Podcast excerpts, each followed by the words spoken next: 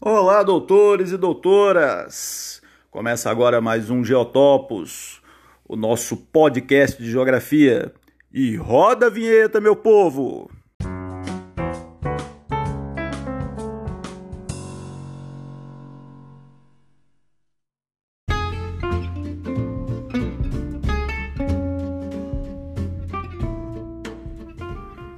Doutores, é, para quem não está familiarizado aqui com esse projeto, esse é um podcast que eu venho trabalhando desde o ano passado. No passado a gente tinha um nome aí de Geografando, um nome até legal e tal, só que tinha mais dois podcasts aí com esse nome Geografando, certo? Então eu resolvi, vamos primar pela, pela originalidade, né, meu povo? Então vamos botar aí, eu andei procurando, não vi ninguém com esse nome que eu identifiquei agora Geotopos. Então, agora nós temos um podcast, nosso podcast o nome é Geotopos. Vamos ser originais. Se aparecer um outro Geotopos, paciência, né?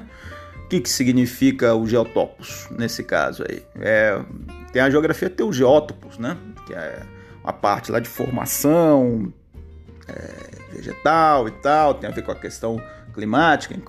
E, mas ao pé da letra seria o que? O geo, terra, né? Topos, lugar, um lugar na terra. Então nós vamos continuar geografando, só que através de um lugar na terra ou vários lugares, né? Aí a gente escolhe.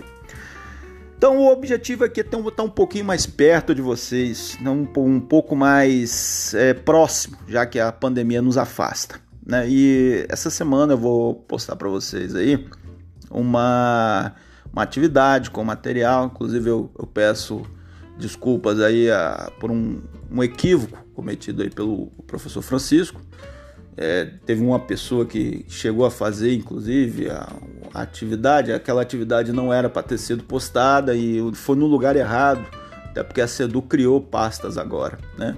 Depois que a gente criou aquela pasta, a Sedu criou outras. Então, é, CEDU dá uma fiscalizada sempre, até para saber se vocês, se eu tô, os professores estão fazendo postagem, se vocês estão fazendo as atividades. É, enfim, vamos lá.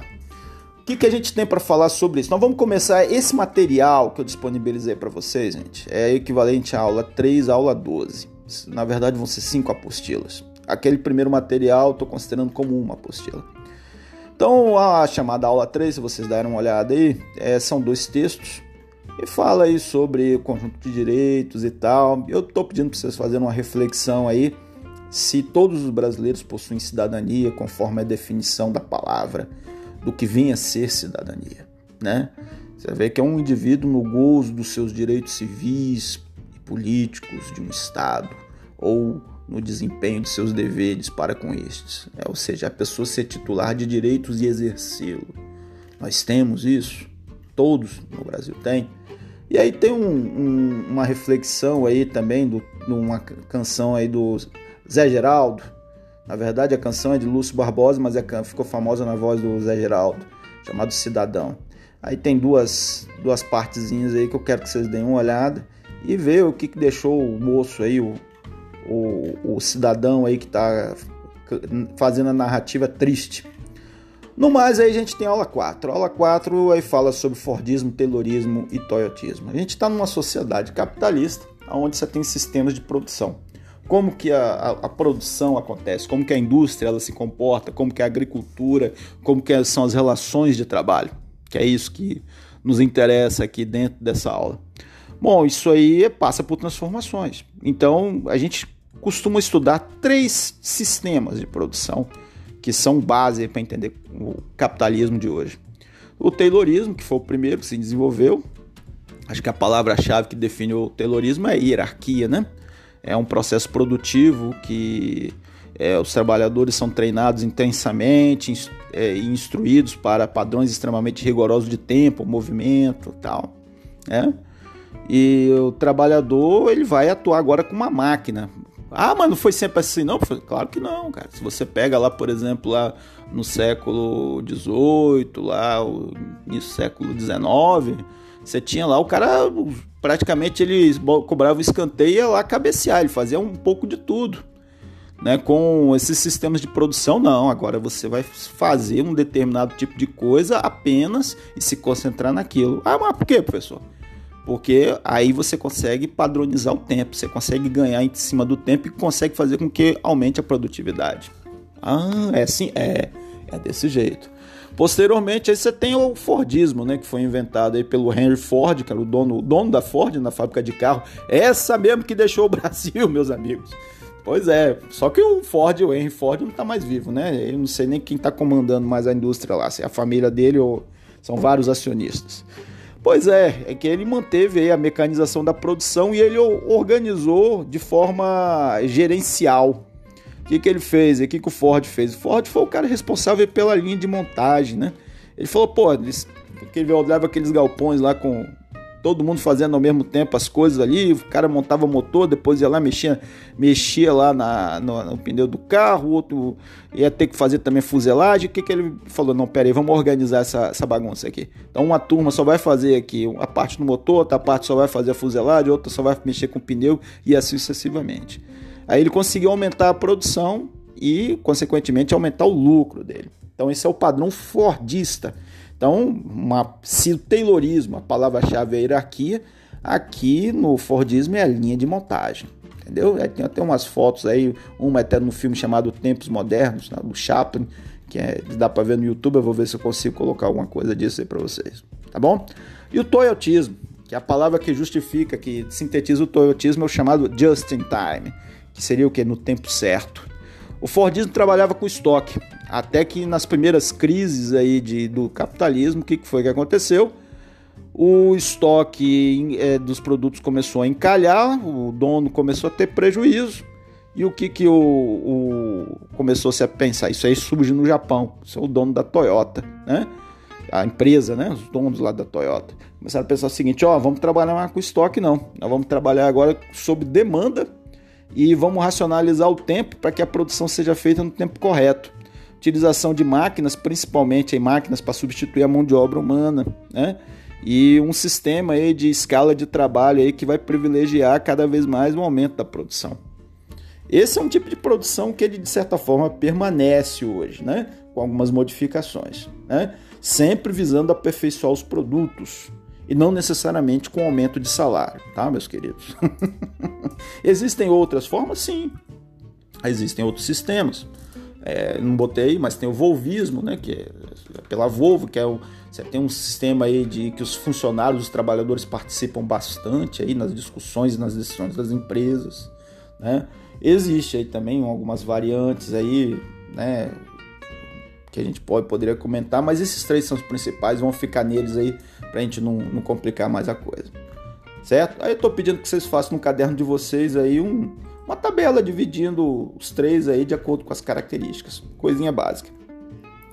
Uma vez entendido esses sistemas de produção, você tem a questão da qualificação profissional, meus amigos. Importante dizer, tem um texto aí da Jussara de Barros, que eu dei uma adaptada, que para vocês que estão, são estudantes, estão nesse esquema de IEJA, é importante que vocês sempre tenham é, vontade e disposição de estar, tá, é, enquanto profissional, sempre buscando se aperfeiçoar. Ah, mas quando eu acabar um negócio aqui, eu não quero mais estudar, não. Você pode não querer mais estudar, hum, sim, formalmente dentro de um banco de sala de aula numa escola como você está hoje mas invariavelmente uma empresa sempre vai pedir alguma coisa diferente e só você, você só vai conseguir isso através de cursos. Então é importante você estar tá sempre se aperfeiçoando. Então a educação nesse sentido, ela é estratégica, cara. Se você não estiver se aperfeiçoando o tempo inteiro, você vai ficando para trás. E ficando para trás, você não tem acesso ao mercado de trabalho. Cada vez mais as exigências vão sendo modificadas, vão aumentando e tal. Então eu botei para reflexão de vocês aí dou alguns anúncios aí do Cine de Vitória mostrando os requisitos, tá vendo aí? Então, um até grandão aí, um exercício prático aí para vocês. Vocês gostam de coisa prática, né?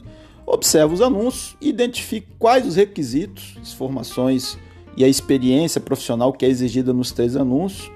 E aí imagina você, você se imagine que você está procurando emprego e faça um anúncio disponibilizando o seu serviço. O que, que você sabe fazer, o que, que você acha que sabe fazer, o que, que você pretende, tá? Nesses moldes aí, pode pegar um como exemplo. Na aula 5 você tem um aperfeiçoamento e qualificação profissional. Aí tem a trilha é, perspectiva de futuro, que aí mostra aí do ensino fundamental, passando para o ensino técnico, médio, até chegar no ensino superior. Você pode ver que os cursos diversificados, eles estão ligados à questão do aperfeiçoamento, né? Então a perspectiva de futuro, ela mostra aí que independente da, do grau que você está, você tem que estar tá sempre se aperfeiçoando, né? O mercado ele te exige isso. E muitas vezes esses cursos podem ser feitos à distância né? Ensino à distância, muitas vezes são gratuitos. Disponibilizei algumas páginas aí para vocês aí para orientar, para quem tem o, acesso à internet fácil aí, fica legal aí, dá uma olhada, ver como é que é. A própria Sedu tem alguma coisa nesse sentido. E tem um exercício prático para vocês, a partir desses sites aí, elaborar um, no seu, em seu caderno uma trilha. É, é, é, pode escrever no seu caderno uma trilha de perspectiva do seu futuro, ou seja, com o que, que você quer chegar, até onde você quer atingir, certo? Aperfeiçoamento e qualificação, aí tem algumas coisas aí que são essenciais. O que, que quais são as habilidades essenciais para o profissional do futuro? Aí eu elenquei para vocês aí, ó. Seguir estudando, não tem jeito, meus queridos. É, eu acho que a grande sacada é você saber, você descobrir aquilo que você gosta de ler, aquilo que você gosta de estudar. Você não gosta de geografia? Beleza, não gosta de história, não gosta de matemática?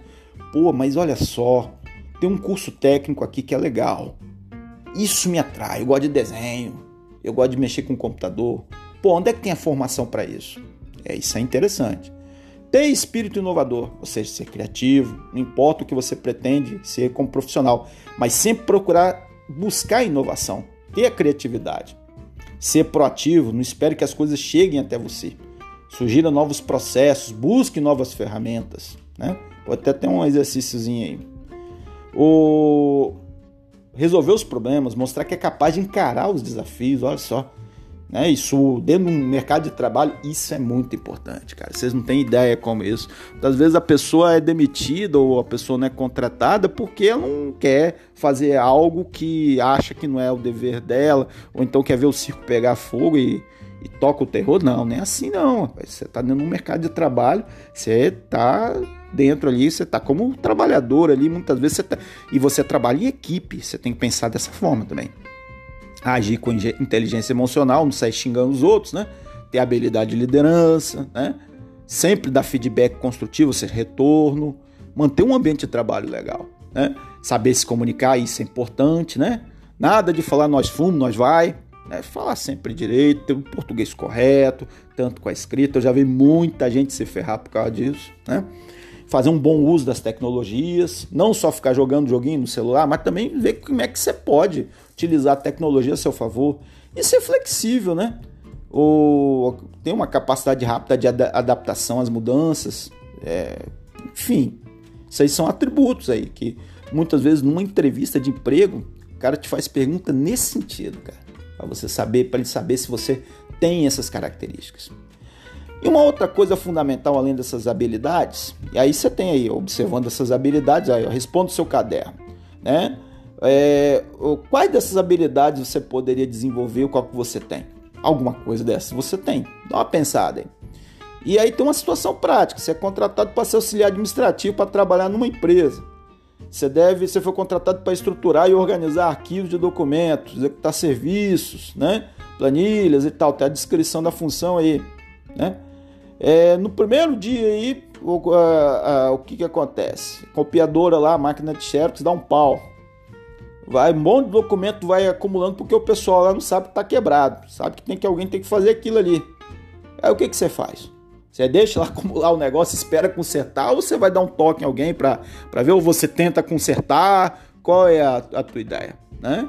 Isso aí tem muito a ver com essas perguntas aí que a gente a gente acabou de dizer, é, elencar para vocês essas qualidades aí, tá certo? E na aula certa a gente tem o chamado currículo vitae, né? É, o pessoal fala currículo, né? currículo vitae é o nome em latim, na verdade é currículo vitae, né? O currículo é o seguinte, é um documento onde o candidato ele busca um novo emprego e é onde está as suas experiências profissionais, sua vida acadêmica, seus dados, né? Ele é importantíssimo aí quando você vai correr atrás de um emprego. E para vocês que estão atrás de emprego ou de estágio, porra, é legal você ter um currículo, cara. É sempre bom você deixar isso na mão, né? esse documento já feito. Então, o currículo é um resumo do, daquilo que você é profissionalmente. E você tá sempre, tem sempre que atualizar. Você faz um curso, você vai lá e coloca, pô, ó, deixa lá a coisa na mão já. Né? Alguns pontos importantes que um bom currículo ele deve ter. Bom, ele deve ser bem elaborado e redigido, né? Erro de português, por exemplo, esquece, cara. Faz um negócio bom, né? Deve apresentar as principais informações, é o nome completo, estado civil, idade, endereço e deve informar qual a vaga ou oportunidade de interesse a concorrer. Existem alguns currículos que tem um formato bem específico pela questão da própria do próprio emprego ou então da própria atividade que você desempenha. Alguns são até eletrônicos. É, eu posso até, se alguém tiver alguma dúvida sobre isso, eu posso até disponibilizar alguns aí que são acadêmicos e tal. Um currículo chamado é, currículo Lattes, que é uma plataforma específica, que ali é toda a sua vida acadêmica e profissional também, mas ali tem uma finalidade bem específica que é relacionada ao mundo, mundo científico, ou seja, da pesquisa. Mas é, é esse que eu estou falando para vocês, é para vocês se é aquele mais simples.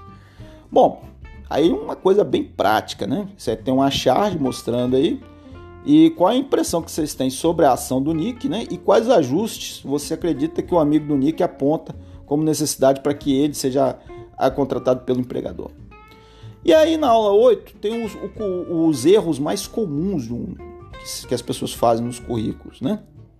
Dados de contato incorretos ou incompletos. Isso! Muitas vezes até o cara se sai bem numa entrevista e tal, tem um currículo legal, só que o cara não bota o telefone de contato, não bota e-mail, bota quando não tem como se comunicar com a pessoa. Então ele vai dançar, né? Não é isso? Não tem um objetivo específico. Ah, a vaga é para auxiliar administrativo, mas o cara quer trabalhar como, sei lá, é, copeiro, é, arquivista.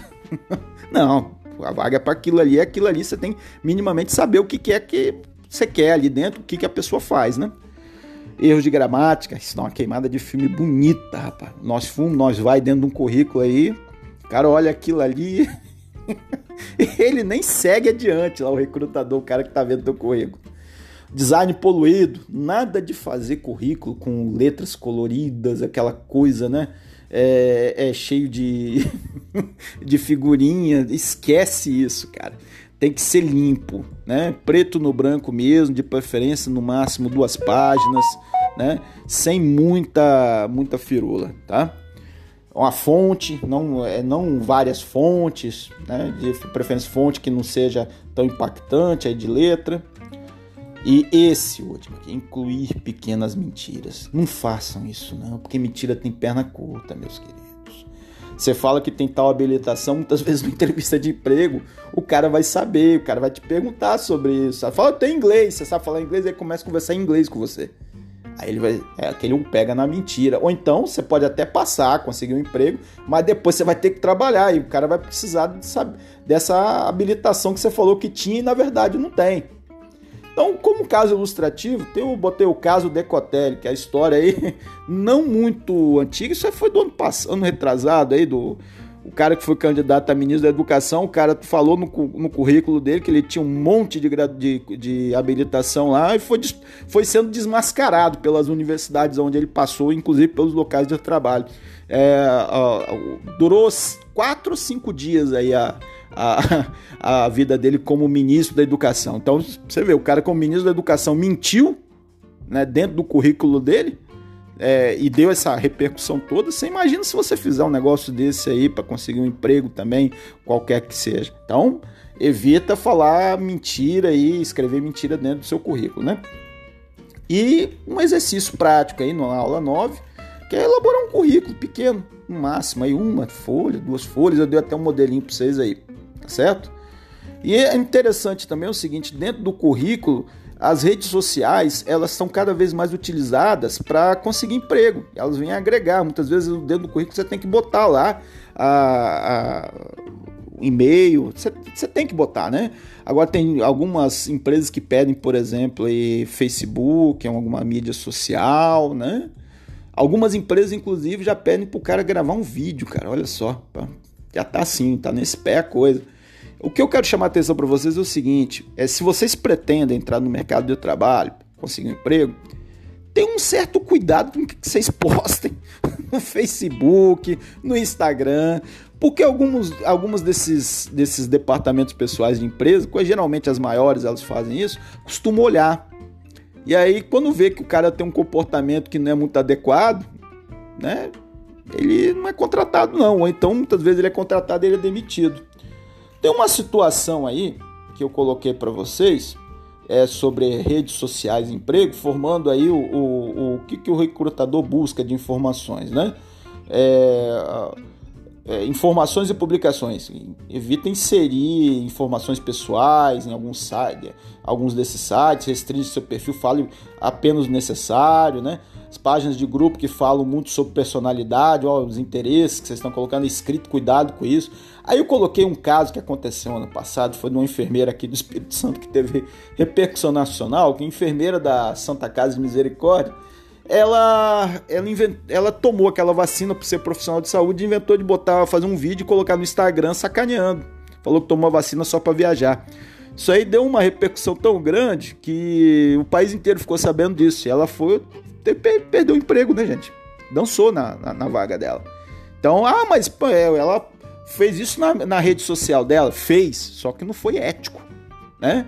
É, a empresa não gosta desse tipo de coisa. Isso é antiético. Ela riu de, de, da, da, da situação, ela fez, fez galhofa, né? E, pô, nós estamos chegando a 270 mil mortos praticamente, cara. Como é que você, num momento desse, você vai rir, você vai fazer algum tipo de brincadeira, mesmo sendo com sua mídia social? Então, cuidado com isso, hein, gente? Muito cuidado. E a última aula, que é a entrevista de emprego, né? Emprego e estágio. Né? Como que a gente se comporta num momento desse? A gente está nervoso? Mas como? O que, que a gente tem que fazer? Os principais acertos. Seja verdadeiro, né? o, que, que? Correto, objetivo, né? Quando você for responder, não fica divagando demais, porque você pode dar brecha para o cara fazer perguntas aí te pegar no pulo. Vista-se adequadamente, nada de chegar com camisa do Flamengo, essas coisas assim, tá, meu povo? Se arruma, vai direitinho, tá bom? É, fala bem, fale bem, né? Tente falar um português correto, né? Nada de nós fumos, nós vai.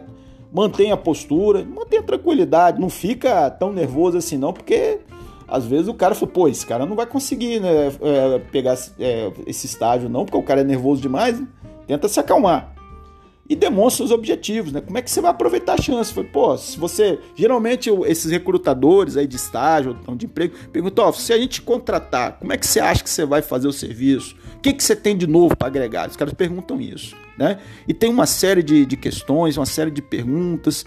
Eu podia fazer um vídeo até mais longo falando sobre isso, que eu tenho uma certa, um certo, um, um, uma certa jornada sobre isso aí, são várias coisas aí, situações até engraçadas. Mas vamos parando por aqui. Espero que eu possa, que eu tenha ajudado vocês aí, ou a, auxiliado dentro aí de um possivelmente uma busca aí como se comportar ou como conseguir um, uma vaga para estágio, para emprego, você já deve estar pensando nisso. O curso ele tem essa finalidade. E espero que estejam todo bem, todos bem, né? Os familiares aí se protejam e um beijo na alma.